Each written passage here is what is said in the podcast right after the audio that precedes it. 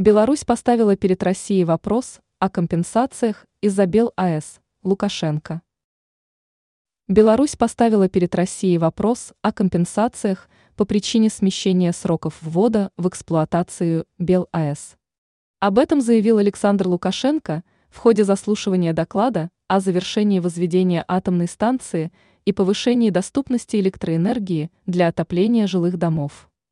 Он обратил внимание, что сроки ввода в эксплуатацию объекта смещены из-за российской стороны.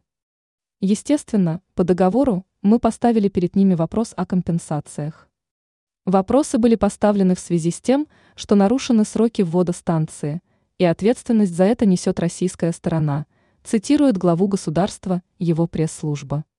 По его словам, российская сторона предложила варианты в том числе по цене на свежее ядерное топливо – на таком же уровне, как и для станций в самой РФ.